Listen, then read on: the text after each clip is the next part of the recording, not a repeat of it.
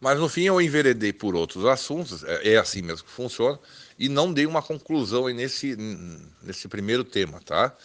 É, a boa casa, a boa casa de religião, seja ela qual for, ela sempre vai te arremeter, te enviar, te aconselhar que tu se projete na tua vida pessoal como pessoa é, importante que é, é na busca do autoconhecimento, tu individualmente, para que tu interaja com a família, seja uma pessoa melhor no seio familiar, para teus filhos ou teus pais, teus irmãos, e no trabalho.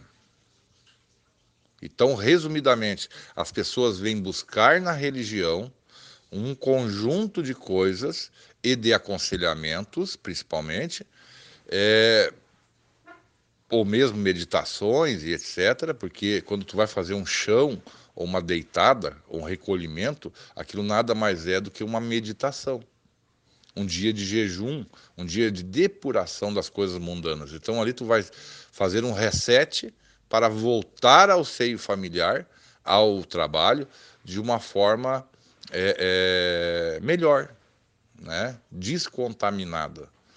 Então, a casa de religião legal é aquela que te arremeta à família e ao trabalho, como, como esteios de uma vida. É, então, então eu, eu, vejo muita confusão nisso aí. Por isso que eu quis falar sobre esse assunto.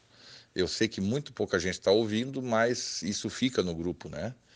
É, que mais que eu poderia falar sobre isso? Mas enfim, esse assunto ele vai se diluindo e ele vai sendo explicado e, e, vão surgindo dúvidas sobre isso. As pessoas quando vêm jogar um búzio, vêm jogar uma carta, elas vêm buscar justamente assuntos que envolvem família ou a construção de uma nova família, no caso do namoro, né, de pretendentes etc. Então sempre vai ser ou a família que já existe ou a construção de uma nova família, porque o namoro nada mais é que esse processo, essa tentativa e erro até que se acha alguém legal para casar, né? Todo mundo quer casar. Quem não quer não quer casar agora, tá primeiro aí se organizando financeiramente para casar no futuro, mas todo mundo quer casar para constituir uma família. Então é sempre a família existente e a construção de uma nova família. E tudo o, o que o sacerdote tem que falar é sobre isso. Num jogo de búzio, num jogo de cartas, num jogo de runas, qualquer outro tipo de jogo. É, tem a questão da ligação espiritual, sempre vai ser a mesma coisa. Ah, eu quero saber minha cabeça por orixá, eu quero saber minhas entidades de umbanda, meus exus e pombagiras, etc, etc.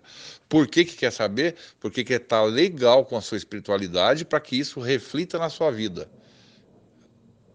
É, essa é a busca. Eu nunca vi ninguém chegar numa casa e dizer, eu quero saber meus orixás, mesmo quero fazer esses orixás, fazer esse santo, mesmo sabendo que vai destruir a minha vida toda e meu trabalho, eu vou ficar desempregado, eu vou perder minha família. Não, as pessoas sempre estão buscando acertar algo da parte que elas desconhecem, que é o, o, espiritual e o sagrado, para que isso reflita em suas vidas, elas tenham mais dinheiro, elas tenham mais saúde, mais segurança, um trabalho melhor, uma função melhor,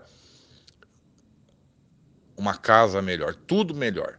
Então elas entendem, eu, se isso, se a minha vida vai de mal a pior, é porque a minha parte espiritual não está legal. Muitas vezes não é bem assim. É assim, mas não é bem assim. Aí já é outro assunto.